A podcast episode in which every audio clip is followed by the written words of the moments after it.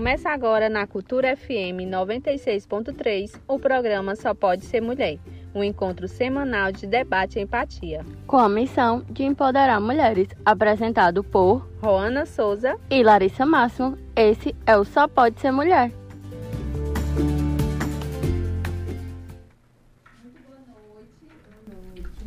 Já estamos ao vivo aqui. É, passamos uma semaninha sem, é, sem o programa, mas já estamos de volta com um mês. Teremos mais quatro programas, é, Larissa? Sim. Olha aí, eu 8, 15. No feriado nós vamos vir, porque É. É. temos Prova- pautas vai ter, importantes. Vai ter programação normal. Vai. rádio. E aí, gente, é, hoje é terça, hoje é dia de Só Pode Ser Mulher. Estamos aqui com a nossa convidada já, Ana Camila. É, mas antes de darmos é, início ao nosso bate-papo, conhecer da, da vivência da história dela, é, queremos falar dos nossos patrocinadores. Lembrar, gente, que quem estava procurando se cadastrar como revendedora do Boticário, é importante que hoje Catiana e Lília eh, me alertaram que vocês não vão direto no site, porque aí vocês não ganham e não são assistidas por elas. Por exemplo, vocês vão ficar Sim. com todas as dúvidas, mas vocês, como não são cadastradas com elas, não tem como ela dar o suporte, tudo que você precisa para ser uma boa revendedora. Então, se você quer ter uma renda extra, se você já tem um negócio, quer eh, colocar mais um produto, um produto do Boticário, como vocês sabem, vem aí a alta estação, novembro e dezembro, com as comemorações, com fraternizações, Natal, Ano Novo, e aí você quer ter um produto para oferecer para o seu cliente, então se cadastre mais, procura Catiana e Lilian, a gente postou no nosso Instagram, a gente pode procurar a gente também, que a gente envia.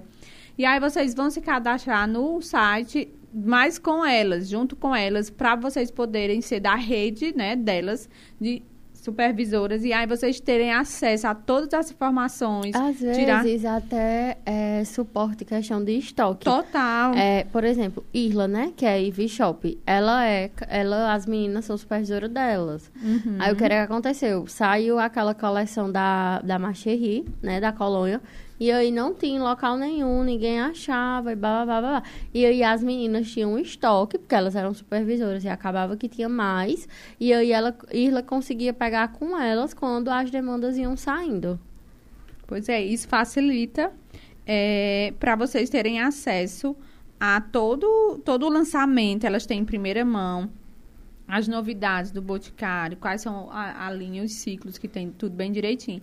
Agradecer também a Bola e Companhia, que é nossa parceira, é, Casa Bela, Marmoraria, Vidraçaria Maria Frutuoso, Ana Lécia, Ana Lécia. Papel e Arte, Ateliê Bibia Artes, Doutora Micaele, quem mais? Que nós- Conveniência, E Ivy per- Shop, que a gente falou, e Branca Cabeleireira. É, isso mesmo. Sigam aí nossos patrocinadores.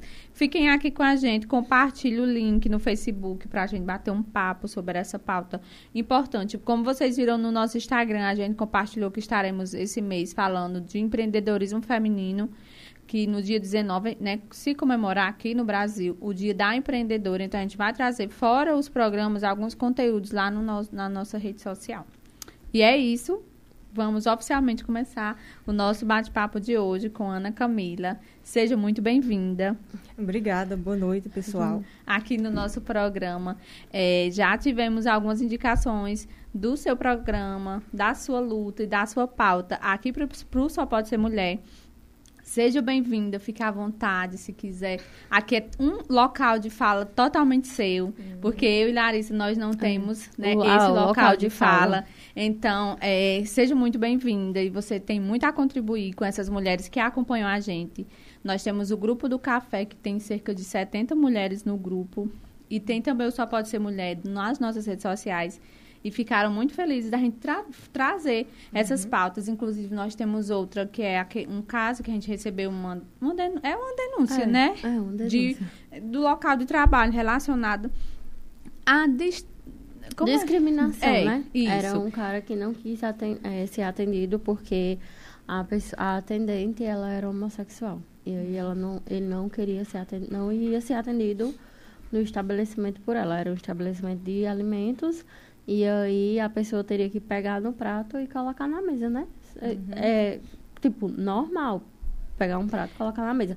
Mas ele não queria porque era, ela era homossexual. E aí, Ana Camila, a gente recebe algumas denúncias, alguns, algumas dicas. Ó, vocês devem levar esse tipo de, de tema para debater lá, porque a gente às vezes acha que nunca vai acontecer, acha que é uma coisa que estão inventando, porque a pessoa não passou.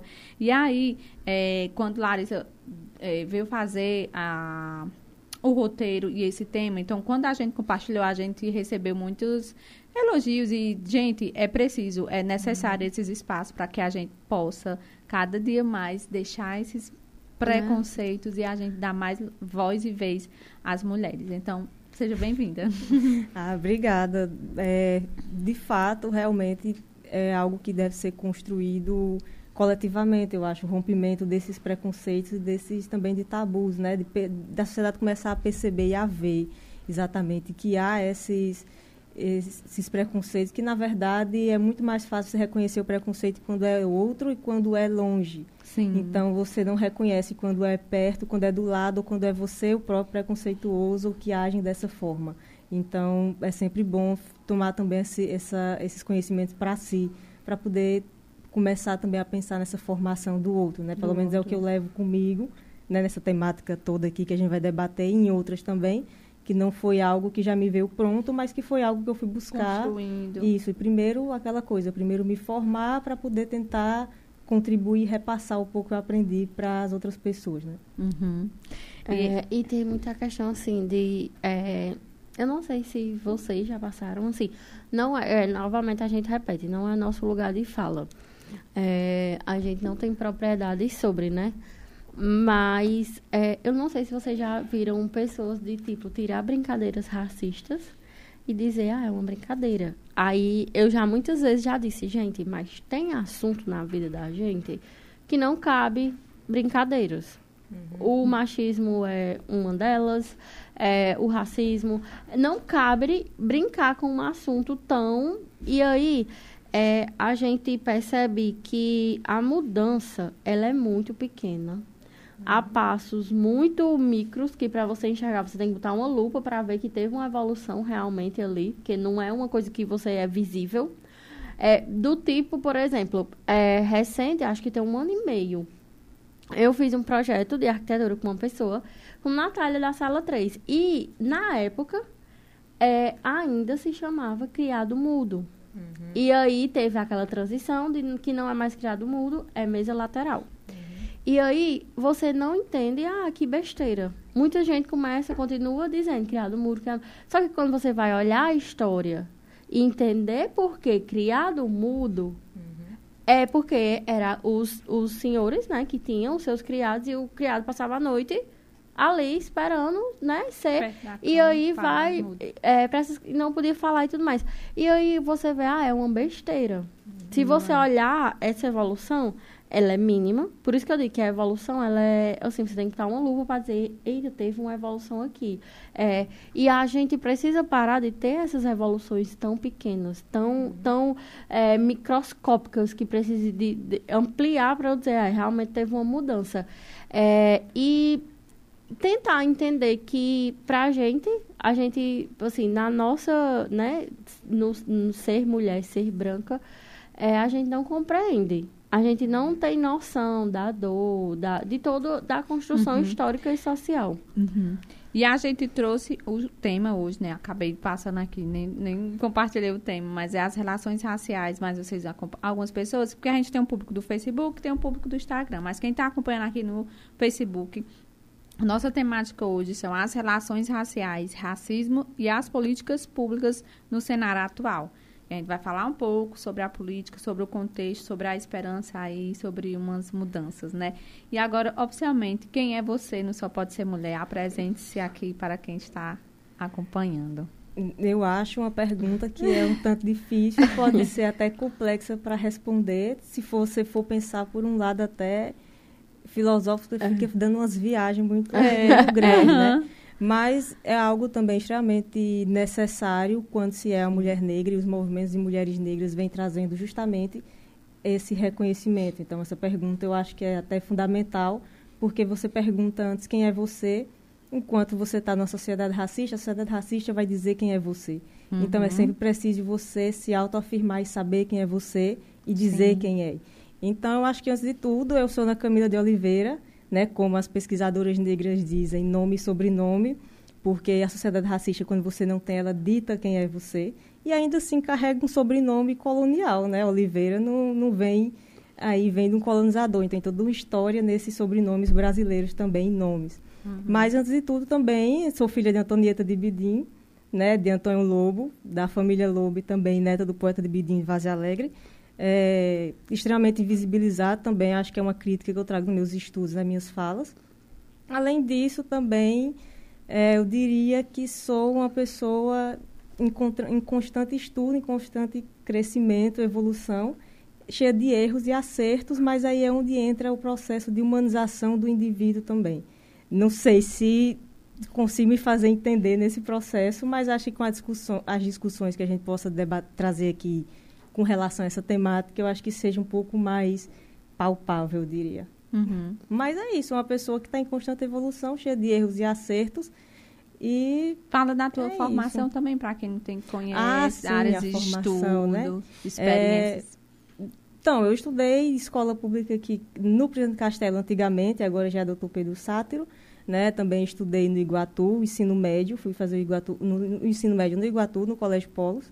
Depois de lá, fiz Direito na Universidade Regional do Cariri, se, é, no Iguatu.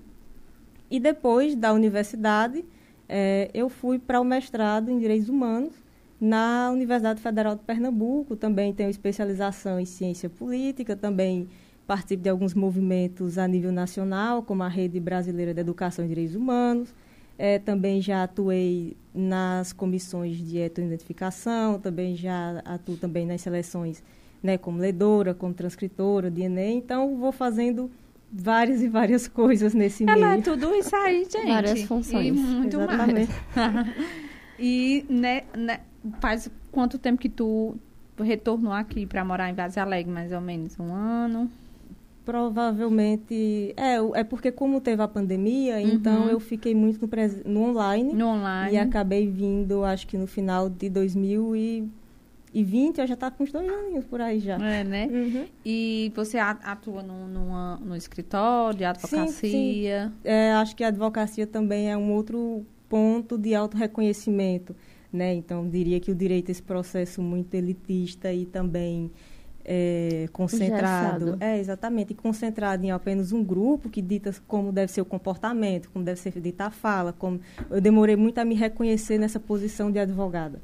Então, o reconhecimento de advogada também veio muito mais por esse ano. Então, quando eu terminei a graduação, também advoguei um tempo, mas sempre dizia, não, isso não é o que eu vou fazer, o que é que eu vou seguir, não vou fazer isso. E aí, Posterior ao mestrado, estando aqui em Vaz Alegre, eu decidi, então, né, estou com uma parceria na Oliveira e Gomes Advocacia, junto com a doutora Tayane, e a gente tem uma parceria nisso, né, na advocacia, e foi algo também que foi construído. Eu acho que o se reconhecer advogada também é um processo. Ai, é um, um processo, processo, Assim, eu vou constante. falar nessa parte de se reconhecer advogada no meu lugar. É um processo, assim, né, que você, quando você se vê mulher, jovem, uhum. querendo fazer uma advocacia sem ser engessada, uhum. às vezes de uma forma completamente diferente, que você não quer elitizar a advocacia, que você não quer usar todo dia um blazer, que você não quer usar todo uhum. dia estar com o cabelo extremamente arrumado e de salto e todas essas questões que a advocacia uhum. ela é engessada, ela traz. E aí você fica, tem horas eu, eu realmente assim, essa questão de se sentir advogada, lógico que contigo deve ter outra conotação, uhum. mas assim, é, às vezes a gente se pergunta, vale, será que eu sou? Porque eu tava esses dias mesmo pensando, meu Deus do céu, os advogados que eu vejo aí, né? É uhum. É tipo assim, o povo tem sonda de blazer, não sei o quê. Se o povo olhar pra mim, não, não sou advogada, não. Tipo, sabe, essas coisas assim uhum. assim que você se questiona, às vezes, por uma simples Uhum. Coisas que, tipo assim, vestimentas. Comentaram aqui pra gente, afastar, pra tu afastar um pouquinho mais pra cá, pra dar mais visibilidade ao teu rosto, porque o microfone, ó, tá, dá pra tomando. ver aqui. O microfone uhum, tava tá. no teu rosto. Vamos atualizar aqui pra ver se melhorou. Agora, deixa eu ver. Acho que agora Ué. tá melhor. Tá Mas, melhor. No caso, fica assim, no caso. É, ah. pode trazer um pouquinho assim mais pra cá.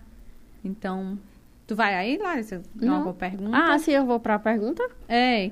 Já falou quem ela não só pode ser mulher, ela também participa de um programa, né? Ah, na é. rádio. Conta aí do programa É, também. então, é a questão do programa, na verdade, o programa Fala Preta, né? Na verdade, não está mais pela rádio atual, a gente agora está afastado da rádio, decidimos, então, né, que estava apresentando junto com o Felipe, e aí, por algumas questões que eu acho que eu não vou estar trazendo e aprofundando, mas que envolve questão racial também, eu decidi, por fim, sair, né, acho que não, eu fico em espaços que muitas vezes me cabem, eu acho que já estava sem caber, então eu preferi, op- optei por seguir outros caminhos junto com o Felipe, a gente sair da rádio Fala Preta seguir de outros termos. Mas Então, segue, gente- né? A É, pauta. a gente ainda vai ver como... Reestruturar, é, né? Exatamente, se organizar e também com as demandas de final de ano, ele também está concluindo o curso e eu estava com outros projetos. E aí se organizar para continuar de forma independente, mas as postagens nas redes sociais, então... Enquanto Uhum. as é, causas, as transmissões também vão continuar, no caso, né? Não é Uhum. algo. E o Fala Preta, ele surgiu muito da questão de é, desse silenciamento com relação a essa temática.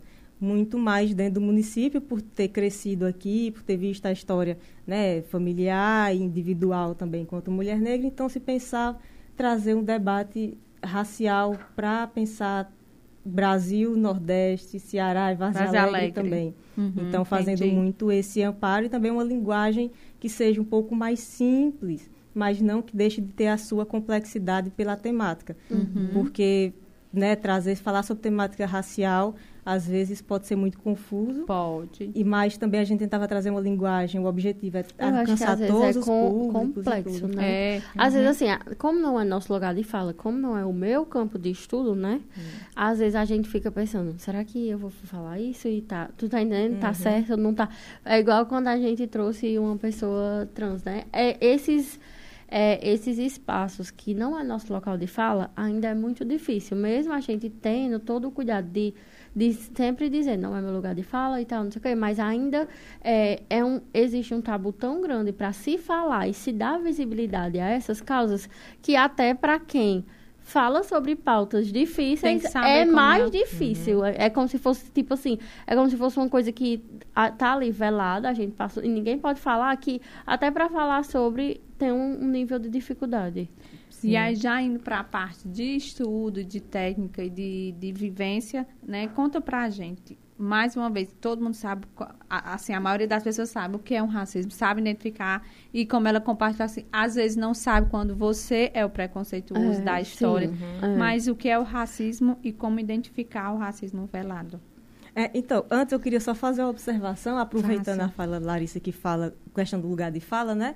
Eu acho que o lugar de fala, às vezes, ele é muito distorcido, assim, do que realmente é. Então, às vezes você diz assim, ah, não tem um lugar de fala, mas todo mundo tem lugar de fala. Então, não é que não se possa falar. Eu acho que todo mundo pode falar determinadas temáticas, mas o local de fala ele só vem determinar de que lugar você veio falar. Então, eu, por exemplo, enquanto uma mulher negra cis, de que lugar eu posso falar em contribuição de um, para uma luta que seja de uma mulher negra trans, travesti, ela- entendeu? Essa, Uhum, essa é. perspectiva. A gente fala aqui porque a gente trouxe, por exemplo, psicólogos, outros profissionais, e a gente traz um embasamento, uma, Ah, uma introdução, mas a gente tem um cuidado, porque assim, Eu- um eu programa posso- desse, um espaço desse, Uhum. com pautas feministas, como a gente já foi atacada, hackeada, não sei o quê, a gente tem que estar Uhum. todo o tempo, infelizmente, se justificando, porque o medo de É. errar é constante. É. Ei, mas eu não estou brigando, não. Eu só estou fazendo uma Não, eu observação. sei. Mas é eu tô isso, dizendo, é isso, compartilhando é, o nosso nossa- medo o nosso diário. medo. Por exemplo, e a gente aprende muito com as convidadas. É. Eu, por exemplo, quando Isa veio, ela é uma mulher trans, é, de 18 anos, ela acho que ela tava, tava no painel Ah, contigo, Isa. E eu, e eu, eu me encontrei com ela na, no, no Afocina, quando eu fui dar uma palestra lá sobre violência doméstica. E aí ela foi, e lá na hora, depois, eu conversando, eu falei sobre que é, é, a mulher trans é tipo quando você não se reconhece no corpo, você nasceu no corpo errado. Porque Ela a gente correção. aprende muito assim. Tipo, como não é meu lugar de fala, a gente aprende Uhum. assim. Então a gente reproduz muito isso, porque se você não estuda, você não aprofunda, você reproduz Aí ela fez é essa feito. correção. E né? aí ela vai e fez que todos os corpos são legítimos e tal, tal. E aí a gente, eu, eu sempre digo, a gente tá aqui para construir e para desconstruir. A gente sempre tá nessa troca. E o lugar de fala é nesse sentido. Eu posso falar sobre o racismo. Uhum. Eu entendo o racismo, mas eu nunca vou vivenciar o racismo. É isso. Porque eu sim. sou uma mulher Mas então- branca Uhum, e sim, não, sim. não, eu não tenho como vivenciar. Eu posso sentir muito por uma pessoa, mas eu não vou, não Uhum. vou vivenciar aquilo. Eu sei. Mas a gente pode Aham. compartilhar e falar sobre isso. Sim, né? sim, é porque também tem, eu vejo muito, não estou dizendo que seja o caso de vocês, É. mas só a título de discussão mesmo com relação Não, ao lugar tá de fala, demais que hoje. muitas vezes o pessoal utiliza muito é, o, o não, o lugar de fala como uma forma de não se responsabilizar Sim, pela questão, sim, entende? sim, Aí às entendo. vezes eu digo, ah, não tenho lugar de fala, então Mas- não quero falar sobre isso, não, Não. quero estudar, não quero E tratar. se- A- Aí é só mais a título para as pessoas que assistem, que escutam, Isso, entender, entendam. assim, não ficar nessa É, o confusão, lugar de assim. fala, o que eu entendo, o lugar de fala. Eu posso falar, eu posso e- Uhum. exercer esse papel, eu posso criar é, espaços que, é, com- é, tipo, a gente debata esses assuntos. Mas sempre que tiver eu e uma mulher negra e o Uhum. assunto for sobre negros, quem vai ter lugar de fala é a mulher negra. Uhum. É, é o, o meu Ah, sim, tô conceito. entendendo. Não, o, entendi. o espaço é o meu eu que sei eu que eu entendo. tô aqui todo dia aprendendo. Eu entendi. E, vam- e vamos lá. Eita, Sim. Isa falou, respondeu. É, Isa tá aí. É, com relação à questão do racismo, o conceito de racismo, é, não posso dizer um conceito tão pronto e tão fechado, porque ele vai se transformando ao longo do tempo. Então, eu diria que o, o racismo ele é um sistema muito bem articulado, que justamente é, nessa sua questão mais visível, eu diria, nessas violências que você pode identificar muito mais facilmente, ele é, já vem há muito tempo, mas aqui no Brasil o racismo, na sua sutileza, é muito bem feito, muito bem impregnado na sociedade e principalmente na mente das pessoas, né, internalizado também na mente das pessoas negras. Então, tomam para si aquela fala que é da pessoa que, que é do, do que comete o racismo e você acaba reproduzindo também falas que vão contra você mesmo. Uhum. Acontece muito disso, né? E aí, pegando aqui as minhas peças com relação à questão do racismo, É, eu vejo muito no racismo também uma relação de poder. A gente pode dizer que o racismo tem muito uma relação de poder nessa articulação. É, e, né, eu diria então, resumindo, a partir de minhas pesquisas, das coisas que eu anoto, é que ele é um sistema de opressão que vem muito negar oportunidades, no, no caso, né, a determinados grupos conforme atributos determinados por um grupo. E aí, se tiver muito complexo, vocês me avisam. Não, pode falar. Não, é, acho É que todo mundo está entendendo. determinados grupos, né? O Silvio Almeida, com racismo, no seu livro Racismo Estrutural, ele traz umas classificações bastante interessantes, que eu deixo de recomendação também, Uhum. essa obra, mas em si o racismo é isso. E no Brasil o racismo ele é diferente, então é muito comum você escutar as pessoas dizendo que ah, no, no Brasil o racismo não existe, o racismo é muito, é muito, é, como é que eu posso dizer, não é tão violento como no caso que foi dos Estados Unidos, na África do Sul. Hum. Só que o racismo aqui no caso, ele é tão violento quanto, e ele é Quanto? totalmente Eu acho que ele é pior. diferente. Eu acho que ele é pior, porque assim, eu sou Uhum. muito do tipo, se você me bate e me espanca, eu tenho, eu vejo, é uma coisa visível. Agora, quando você faz a violência psicológica, eu Uhum. acho pior. Então, quando, tudo que é velado, tudo que é mais difícil de identificar, de você visualizar, Uhum. eu acho que causa mais danos. É, Eu Uhum. acho que nos Estados Unidos ela é aquela coisa que você era visível, tava ali, não tinha, né? E assim, quando você vai para a situação do velado, eu acho muito mais complexo. Quando você Uhum. eh, tira ali o direito daquela pessoa de atuar, de se manifestar, de ser, Uhum. eu acho que isso aí não tem violência ma- maior. Maior. Não é? Uhum. É, eu diria, eu, eu fico com a parte de dizer que é diferente. Eu não saberia dizer qual é, seria pior Não sei também dizer ou, qual não. ou não, nesse sentido assim, né? De hierarquia de, de opressão, mas eu diria que ele é diferente, justamente com essa ideia de democracia racial, ou seja, uma harmonia muito forte nessa cultura multi, essa cultura diversa, é, essa, essa união muito bem articulada entre o branco, negro e índio que fez essa cultura maravilhosa que é, que é o Brasil. Uhum. Então, esse discurso ele causa muita de violência. Né? Você pega, por exemplo, a minha formação educacional e acadêmica inteira e você vai procurar autores negros onde é que estão. Hum. Então, não me é apresentado, eu tenho que buscar fora. Mas como é que se busca fora esse conhecimento se é, você tem que... Você muitas vezes não consegue ter o acesso, porque é tão tão difícil você acessar essa, esses textos, porque muitas das pessoas negras não estão tendo acesso a espaços que vão publicar suas obras. As suas obras. E é. o que é que vai ser considerado ciência ou não. Então, o racismo ele vem muito nessa nesse sistema de opressão assim, negando muitos direitos, mas também com as suas subdivisões, né? Racismo na base do conhecimento, racismo da, é, psicológico, que vai afetar a questão psicológica, a questão física, o racismo que ele Muitos vem no tipos. tom de, de brincadeira, com racismo recreativo, é, que mais, o, gente? o racismo recreativo é o que a É. gente mais, assim, né, convive diretamente. A Uhum. gente, enquanto né, mulher branca, a gente Uhum. vê muito essa, re- essa reprodução Tu do tem- racismo recreativo. É, eu, a gente, ia- a próxima pergunta era sobre qual a diferença entre discriminação e preconceito racial. Qual a diferença, assim, é, deve ter, assim, uns estudos bem complexos, mas a título É, é, gente que... de população leiga, é, como a gente poderia identificar os pontos mais...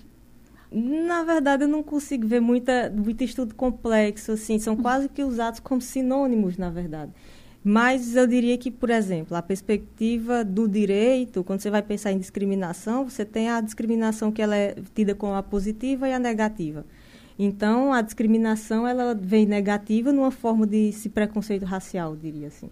Né? Essa discriminação positiva, ou seja, o que seria discriminação? Esse ato de discriminar, de discernir, de separar, de observar as particularidades. Nesse ponto, não seria negativo. Né? Isso aí é a discriminação. Mas aí, quando a gente pensa em preconceito racial, vem justamente esses, essas ideias preconcebidas. E aí, preconcebidas baseadas na questão do racismo, que vão violentar grupos determinados. E aí, a discriminação pode ser, por exemplo, vamos dizer assim, a política de cotas. Hum. É uma política que é discriminatória. Você escuta muita gente dizer, não, mas as cotas é uma não vai criar. af- né? Sim, só que aí é uma discriminação no sentido É uma política positivo. pública afirmativa, né? Isso. É favorável. É, e aí ela entra na categoria da, da discriminação positiva justamente por quê?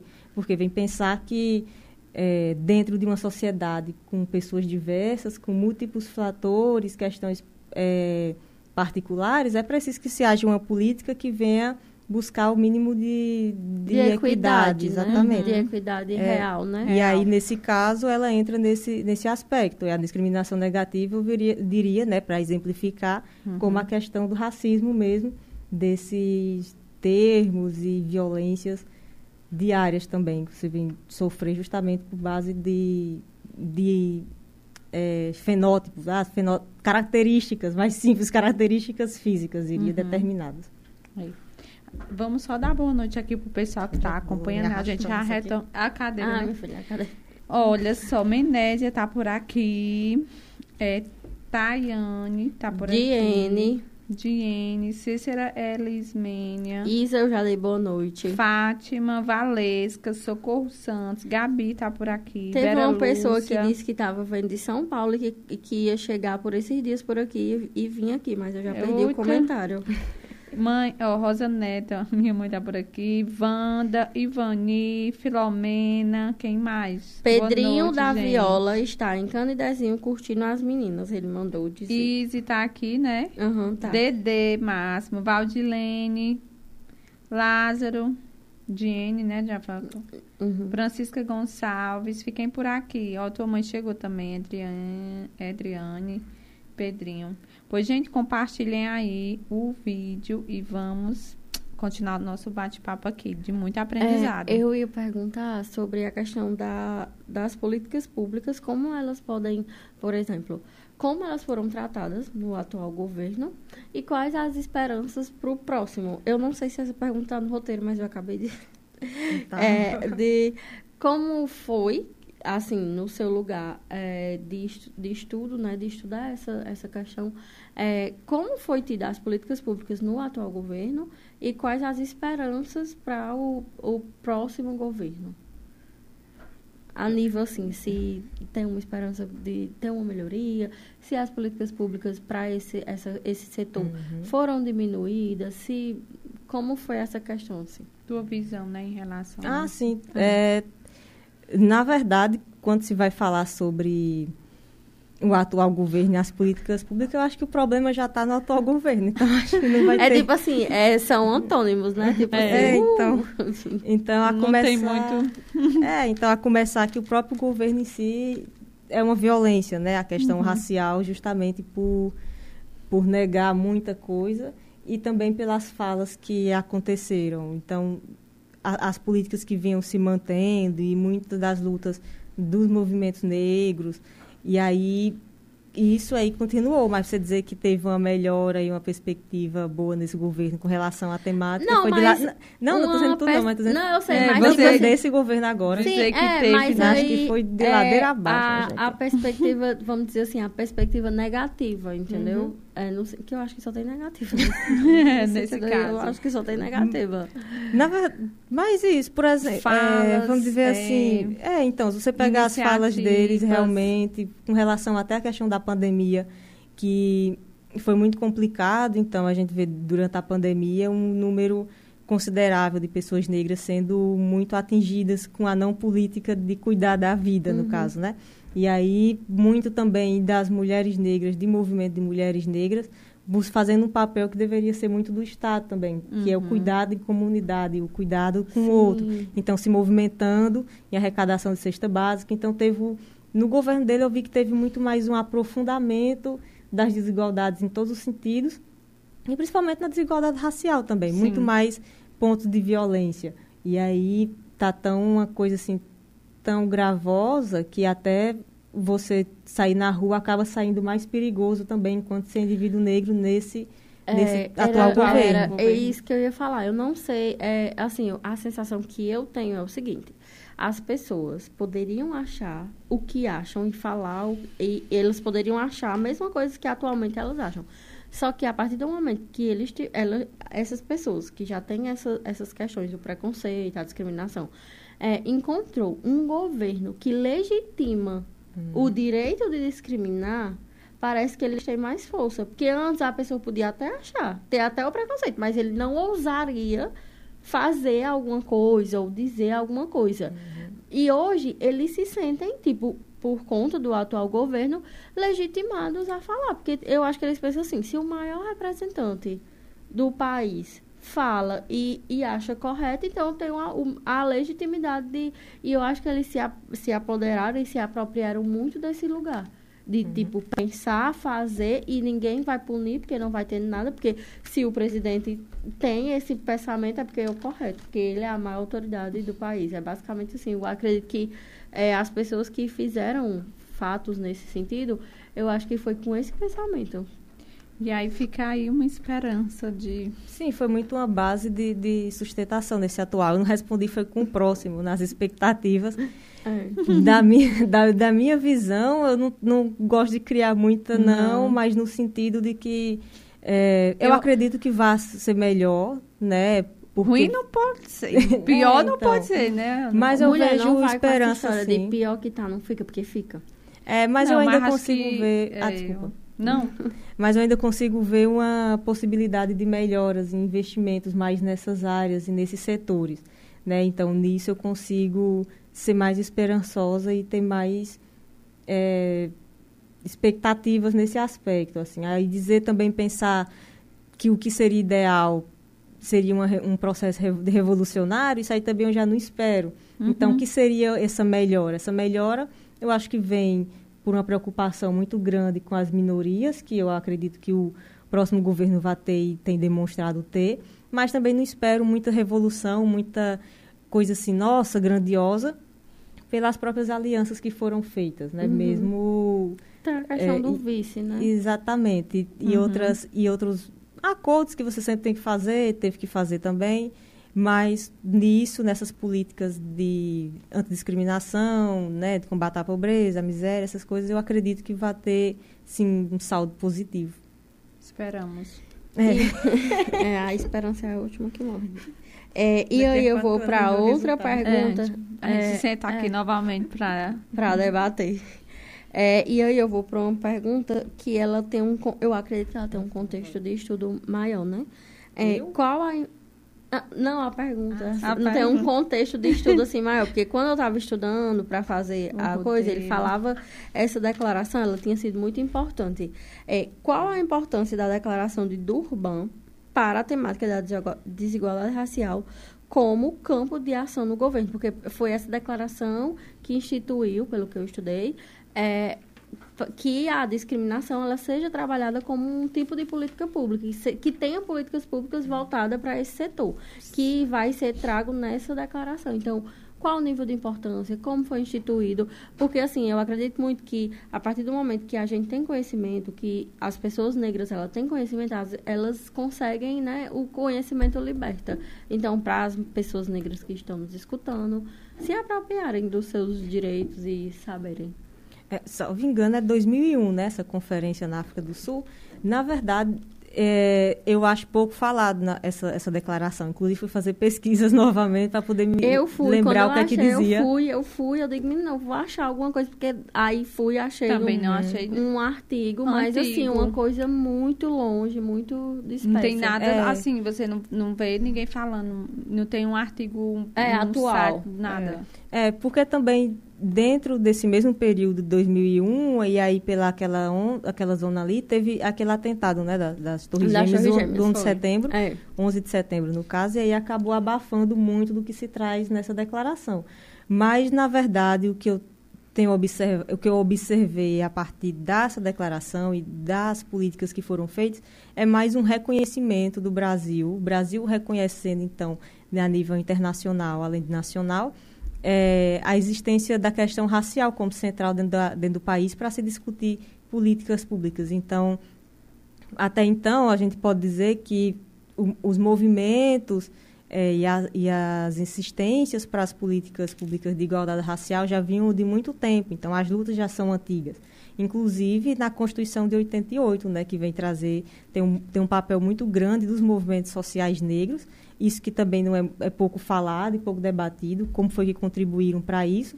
E aí, em 2001, nesse aspecto de âmbito nacional e internacional, trouxe esse reconhecimento de que realmente a gente não vive uma igualdade racial aqui, numa base democrática racial, mas que é preciso pensar políticas para isso. Então, é, eu diria que seria mesmo tirar as vendas e expor o racismo que existe aqui.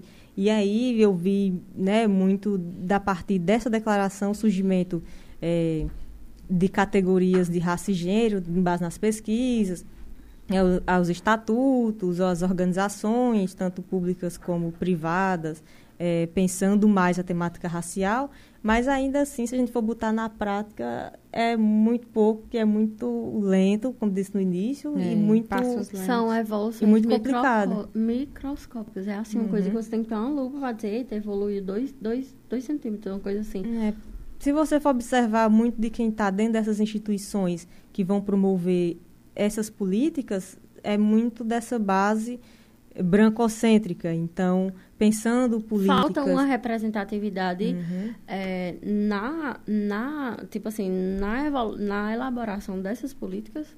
Falta, tu, tipo assim, falta. eu estou perguntando. É, falta, exatamente. Falta as pessoas negras ocuparem mais os espaços de decisão, de né? É, exatamente. De, de vários campos, assim. Porque uhum. eu digo que o uhum. debate racial, ele pode estar... Tá, não pode... Não é questão pode estar, tá, deve estar, tá, no caso é, em todos os campos da sociedade. Porque se ele vem estruturar a base social, né, se ele estrutura as relações, a forma como eu convivo com o outro, a forma como uma empresa se organiza, se organiza, a forma como o próprio país se organiza, então é algo que se deve ser debatido e questionado onde é que estão essas pessoas negras que, que não, não, estão, estão nesses locais nesses de decisão, exatamente, de desenvolvimento. Exatamente. Porque aí você pensa é, do negro a partir do negro. Então, como é que um outro vem falar por mim o que é que eu preciso, O que é que eu o que é que vai ser melhor para minha comunidade, se ele não está ali e não vai estar totalmente preocupado, porque para você dar espaço para a população negra, você vai ter que ceder espaço. E é muito mais Ninguém confortável para quem está no poder espaço. fazer isso. Fazer. Eu, eu digo muito, ninguém vai ceder espaço. Lá na Câmara Municipal tem. Eu, toda vida esqueci, é uns é três, mas é tipo assim, tem uns espaços lá. Mas nenhum homem daquele vai se levantar e dizer, Ei, deixa eu eleger outra mulher aqui pra gente. E eu tava estudando e vendo isso, por exemplo, na, em Várzea Alegre a gente teve poucas mulheres negras vereadoras. Atualmente a gente tem uma, Uhum. mas se você olhar, tipo, o mandato passado, passado, passado, você vai. Não, não vai achar. Esse local de representatividade. É, hum, hum, é muito É. pouco, é muito. Esses lugares é, são muito. A, a mulher negra, eu acredito que o homem negro também, né? Mas assim, a mulher negra, eu acredito que ela ainda é muito subjugada e colocada num lugar ainda de tipo assim. Pior do que a situação Pior do que. homem. É, porque sempre quando é mulher é pior. E, é- Mas. É, e também até pensando nessa questão de representatividade, é, se realmente vai representar, né? Sim, Porque a gente pode se não ver- tá ali só para ocupar. Porque às É, vezes porque gente- ocupar lugar, para dizer que está. É. Exatamente. Sem estar de, de É, fato exercendo e contribuindo. E Isso. sendo reconhecida. Isso, como aconteceu muito nesse governo agora atual, né? No Sim. caso de você colocar mais pessoas com ideais e bases de pensamento que vão contra a população negra. Então, é muito... é, tem que se ter muito cuidado, né? Quem realmente está lá para eleger e tudo. É, porque às vezes está lá, mas não. Às vezes a pessoa não se reconhece como Uhum. essa importância, porque eu acredito que quando você chega em lugares assim, né, de decisão, você tem que se reconhecer é, enquanto aquela classe e buscar fazer políticas públicas para aquela classe. Não é, não é só porque a pessoa é negra que ela vai me representar. Eu penso muito assim, não é porque só pelo fato dela ser mulher que ela vai me representar. Às vezes ela é mulher e tem um- uma linha de, de pensamento completamente diferente da minha. E aí não vai me representar verdadeiramente. É, e tra- trazendo, pegando um gancho aí da nossa re- representatividade aqui, né, na, na Câmara, hoje nós temos quatro mulheres, falando da representatividade feminina. E aí, assim, trazendo para o nosso município, eh, se você nota que tem movimentos que contribuem para que, que essas pessoas, que esses grupos sejam, de, de certa forma, valorizados, ou escutados, assistidos e dadas oportunidades. E o que, e se não percebeu que tenha, o que podemos fazer quanto sociedade, quanto governo municipal, para que a gente possa dar mais espaço a essas pessoas, esses grupos? Como assim você diz? Eu aprendi hoje. é grupos, né? Gostei. É, no município, do caso, É. sendo bem sincera, não.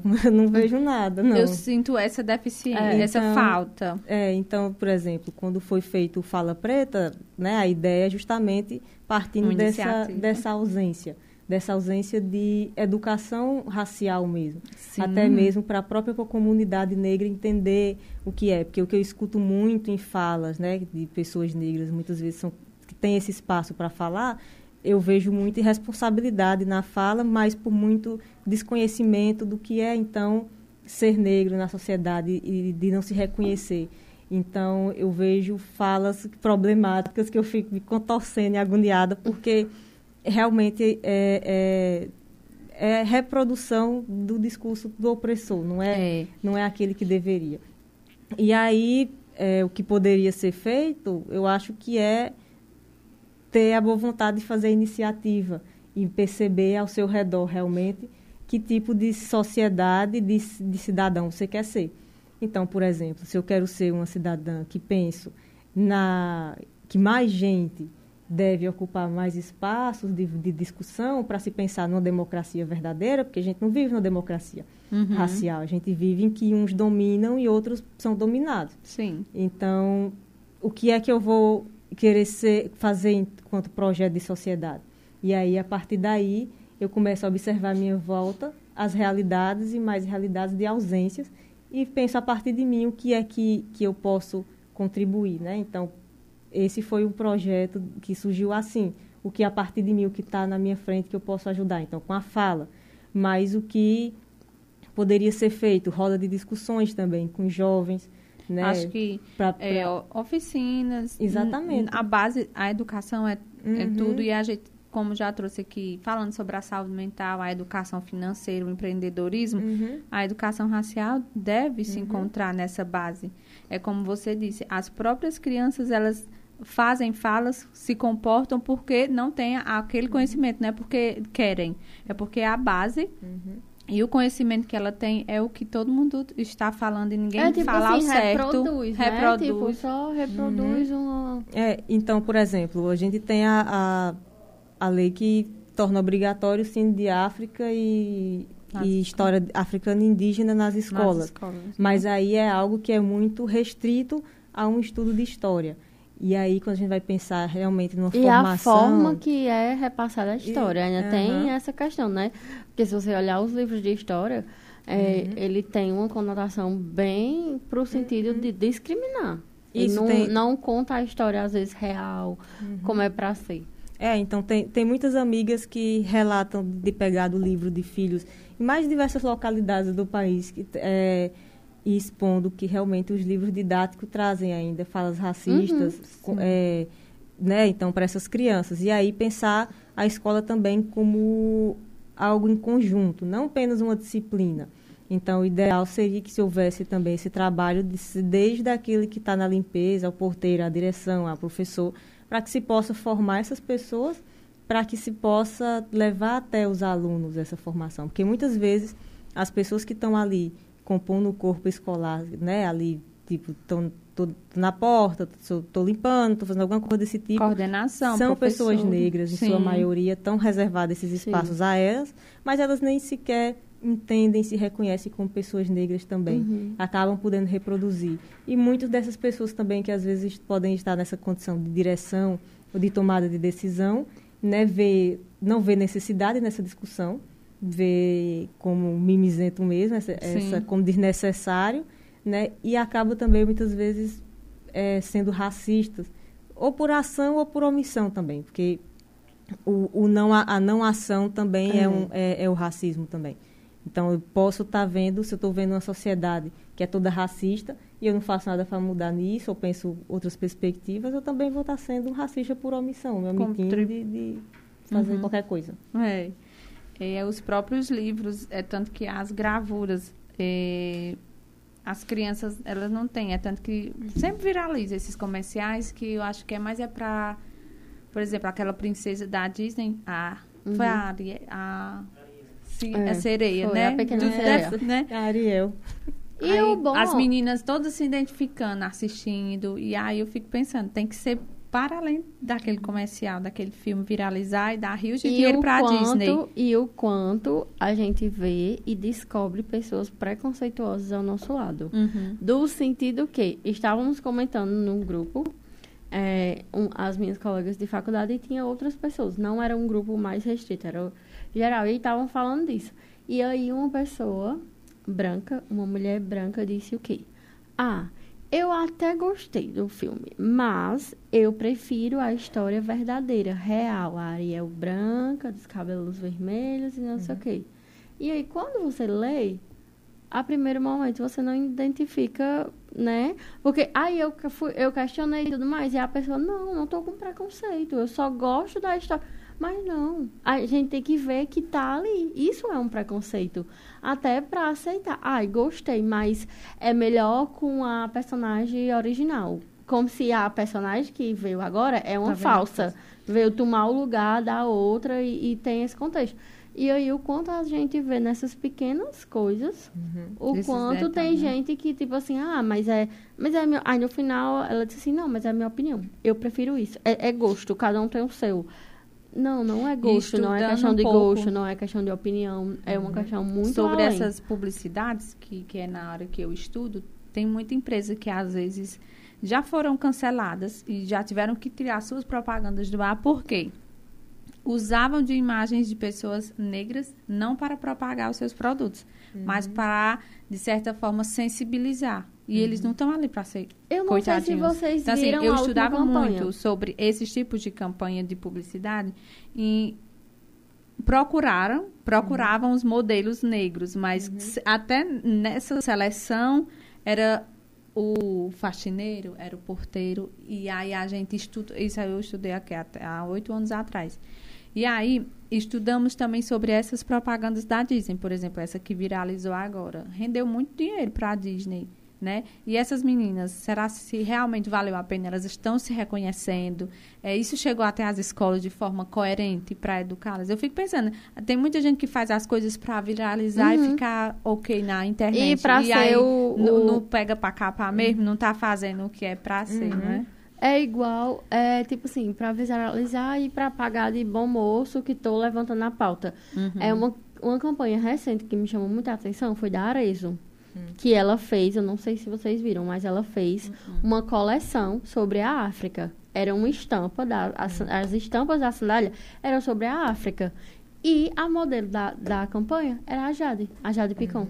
E aí a internet caiu, porque, tipo assim, eu estou falando da África, eles traziam todos os elementos da África, mas a modelo não era, não tinha nada. Era uma modelo branca. De uma cultura de uma africana. cultura totalmente. Eu não sei se vocês chegaram a ver, Não, mas não foi vi, não. uma das que, assim, ah, eu faço uma campanha sobre a África, mas a modelo Não, teve esse não cuidado, teve. né? Não tem. Porque assim, aí é quando você percebe, eu não estou fazendo porque eu, eu realmente se preocupo com a, com a causa social. Eu entendo a causa social, eu entendo o poder que a minha empresa tem. E sim, para ganhar likes e vender produto e, e, e Mas seguir tem a muito vida. dessas campanhas. Sim, eu vi, na verdade, eu vi essa, vi também que tinha alguns outros modelos negros nessa Mas campanha, mas muito- só que... A principal era ela. É, só que ela acaba tendo mais destaque mesmo, até Sim. porque tem um, um poder comercial muito Tem. alto. Então, as redes dela, tudo que ela coloca está muito em alta.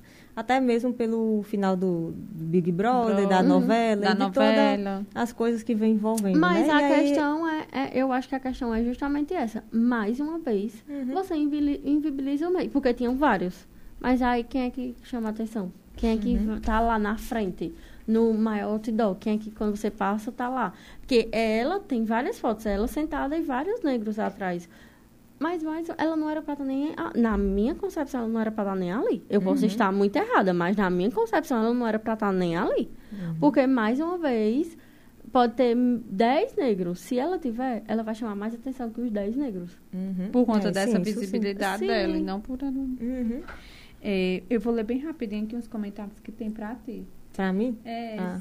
Isabel colocou que estava. Boa noite, Ana Camila. Isabel Mendes. E, outra, e as outras também. É, você fala muito bem sobre racismo. Senti falta do seu programa com o Felipe. É, Cícera colocou aqui: o que vem nos livros, alguns trazem para a vida e acaba criando problemas maiores. Hoje em dia a gente vê muito mais propagandas com os negros, o que antigamente era mais pessoas brancas. Ela fez comentário. Deixa eu ver mais aqui. Só uma observação com relação a essa essa- esse comentário. De fato, eu acho que com, a, né? queda- com, a- com, assim, com os movimentos sociais batendo muito na tecla de não haver essa representação e essa questão também envolvendo o consumo dos produtos, acaba que essas empresas começaram a, a, a colocar mesmo por a imagem, né? Assim, ah, deixa eu colocar aqui, jogar ali e fazer qualquer coisa, mas na verdade na responsabilidade social elas não vão ter nenhuma. Uhum. E aí tem ter as propagandas anteriores, quando a gente vai pensar na, na questão do comprometimento da mídia mesmo, é, é uma representação, não é tantas. Então, se você pegar uma foto de crianças vendendo algum tipo de produto e você for ver a diversidade de crianças, então você vê uma criança negra, você vê diversas outras crianças brancas das mais diferentes formas. Aí dá a impressão que a população negra só é de uma forma, só é uma, só pode ser Sim. resumida a uma característica, a um tipo de pessoa. Então, sendo que há uma multiplicidade, há pessoas negras de Vários. traços mais marcados, de traços mais finos, de cabelos mais longos, gordas, magras, altas, Altas, baixas, baixas. de várias etnias, Assim de várias brancos. formas. Isso. Mas e aí, só tem uma lá. só tem aí... uma que é para representar todo O mundo. todo. Isso, porque o branco, eu sempre digo que o branco ele é múltiplo, mas nessas campanhas, né? Mas na hora Sim. que é o negro, ele é só um. Então, se eu fizer algo errado, a comunidade todinha vai sofrer a culpa porque eu sofri algo errado e é como se a comunidade fosse resumida a uma só pessoa. Se o Uhum. indivíduo branco faz alguma coisa errada, é ele que responde, não o grupo O branco. grupo, né? Vai ser sempre assim. É importante essa É, fala. eu acho que também, tipo, é, eles sempre, mesmo quando eles vão fazer campanhas, eles é, procuram ah, os negros que têm traços mais afilados, que têm, é, Uhum. por exemplo, o cabelo menos, é, eu não sei se essa é a palavra certa, mas, por exemplo, entre o crespo e o cacheado, eles vão Uhum. escolher a mulher negra do cabelo cacheado. Ainda, para mais uma vez, né, trazer Trazer, essa... trazer aquela pessoa para representar o todo, né? É. Tem também um comentário, cadê? Em todos os ambientes preciso de mais mulheres atuando, seja lá em qual setor. Também foi Cícera. Obrigada, viu, Cícera, pela participação. E agora nós vamos para a parte interativa. Nós só temos cinco minutinhos. Passa tão Já? rápido, né? É, falar um pouco sobre é, a educação. No- nesse contexto, né, a gente fala muito que é, a falta do conhecimento nos, nos não permite chegarmos a lugares maiores, né? E a gente falou aqui que essa é a base da educação. Então, assim, para ti, o que é a educação? Para você, Ana Uhum. Camila. Eu diria que a libertação é. Ou a educação é libertação, no caso. Acho que eu acabei dando a resposta antes de falar do que seria. Já pensou? Mas eu vejo que a educação é libertação. E aí também, nesse ponto de educação e libertação, eu, eu penso assim: que tipo de educação, não é? Uhum. Porque muitas vezes, e aí o que se dá para as crianças negras numa base educacional é uma educação que é muito venenosa. E aí vai corroendo toda a sua identidade e todo o seu, é, o seu ser enquanto pessoa negra. Então, a educação que se preocupa realmente numa base de, de direitos humanos, aí sim eu vejo uma educação libertadora. E aí é onde eu vejo isso, a educação como liberdade, como libertadora mesmo. Uma dica. Dica de qualquer coisa. Qualquer coisa, filme, livro, série. Uma dica da, Ah. pra vida, uma dica É, sua. uma dica. Na verdade, a minha dica sempre é sobre passar a leitura mais de pessoas negras, especificamente mulheres negras e mulheres negras brasileiras, porque há muito conhecimento e muito conteúdo aqui no Brasil de produção de pessoas negras no Brasil, pensando o Brasil também, e que eh, eu acho que deveria ser levado em consideração, inclusive, dentro das escolas também. Tem muito produto bom de pessoas aqui, inclusive do Nordeste, que, que fazem literatura infantil juvenil, que podem ser trabalhados a questão racial de uma forma muito mais eh, simples e que vem abraçar esse público. Que eles É.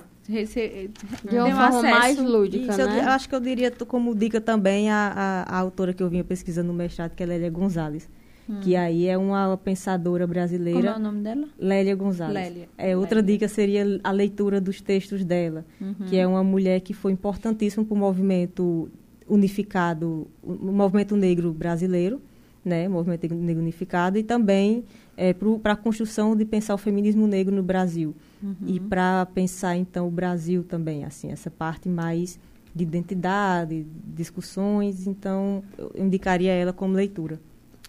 É, um sonho. É, o sonho é muito, vai ter que selecionar É, só um. Um, assim, que você pode contar. É, tem uns que a gente não pode. é, não vou fazer que nem a Miss e dizer que é a paz mundial, mas Não, aí, no é, não. caso, seria... Eu diria que seria quase isso, não sendo tanto, mas seria o não precisar mais brigar pela humanização de si. Uhum. Acho que eu filosofei agora, mas seria mais o não, né, chegar num ponto de não mais, por exemplo, que essas discussões hoje não cheguem mais na necessidade da gente discutir porque elas já Uhum. são ultrapassadas. Acho que seria um sonho. Não vejo um- uma coisa assim próxima, mas continua Mas- sendo um sonho e também essa questão de, né, que se enquadra muito nessa questão de não precisar mais tanto se impor não chegar aos locais. E aí é algo que é muito forte, né? Pessoas negras têm que chegar aos locais sempre se impondo e mostrando que veio, mesmo assim ainda são violentadas. Acho que esses são sonhos não tão próximos, mas que Mas são sonhos. sim. Mas que são sonhos. Eu acho que uma luta também, né? Ah, exatamente. É, uma frase para Eu finalizar. vou ter que pescar a minha frase que eu peguei sua aqui. frase. É, e aí eu vou citar, eu acho que é a mesma frase que eu citei até no evento da juventude também, para o pessoal, e que é que eu gosto muito, que é da, da Audre Lorde, que é uma, uma pensadora negra, que ela é norte-americana, né? Eu se disse para ouvir tanta gente brasileira, mas ela não tinha como não citar, porque foi uma, uma, uma base assim muito forte, que ela é uma mulher negra é, e ela traz, né, um, um né, se, se intitula como uma mulher negra. É, vou gravar quando tu for ler. Ah, é? Uma mulher negra, é, poeta, mãe, lésbica e que tem um pensamento muito interessante que seria a transformação do silêncio em linguagem e ação. E aí ela fala muito, né, que ela diz que passei a acreditar com uma convicção cada vez maior que o que me é mais compartilhado, mesmo que eu corra o risco de ser magoada ou incompreendida, né, a fala me compensa para além de quaisquer outras circunstâncias. Então, ela fala muito dessa importância de ser dito e verbalizado e compartilhado aquilo que não é mais importante, por mais que a gente venha correr todos os riscos. E aí também entra a questão do medo. O medo da fala, o medo da violência, mas se não. O que seria, então, falar e sofrer essas violências se a gente já sofre tudo em silêncio? Então, aí parte, então, para o processo de ação. de ação. E a ação é que é necessária para que se busque, então, essa transformação social. E a última pergunta, bem ah, rápido. Bem rápido. É, o racismo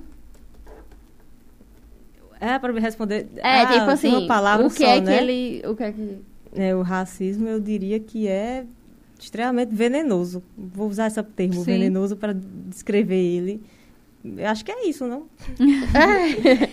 Ana Camila, muito obrigada. É, vamos convidar você para outras pautas aqui, que não foi o suficiente uma hora para a gente aprender, compartilhar, né, Larissa? Uhum. Agradecer a todo mundo que acompanhou, passa rapidinho. E estamos à disposição, se o Só Pode Ser Mulher também é, puder ser uma porta de entrada para as suas vivências e compartilhar conhecimentos e dados uhum. e projetos, tá certo? Uhum. Seja muito bem-vinda aqui sempre. Você será sempre bem-vinda aqui. Ah, eu que agradeço. Agradeço o convite, agradeço a oportunidade, agradeço também ao pessoal que estava ouvindo e participando, né? E fico também à disposição, fico aqui à disposição, tanto de quem nos escuta, dos que, quem vai escutar ainda, também. e de vocês também do programa. Muito obrigada. E é isso, pessoal. Até a próxima terça. Boa noite.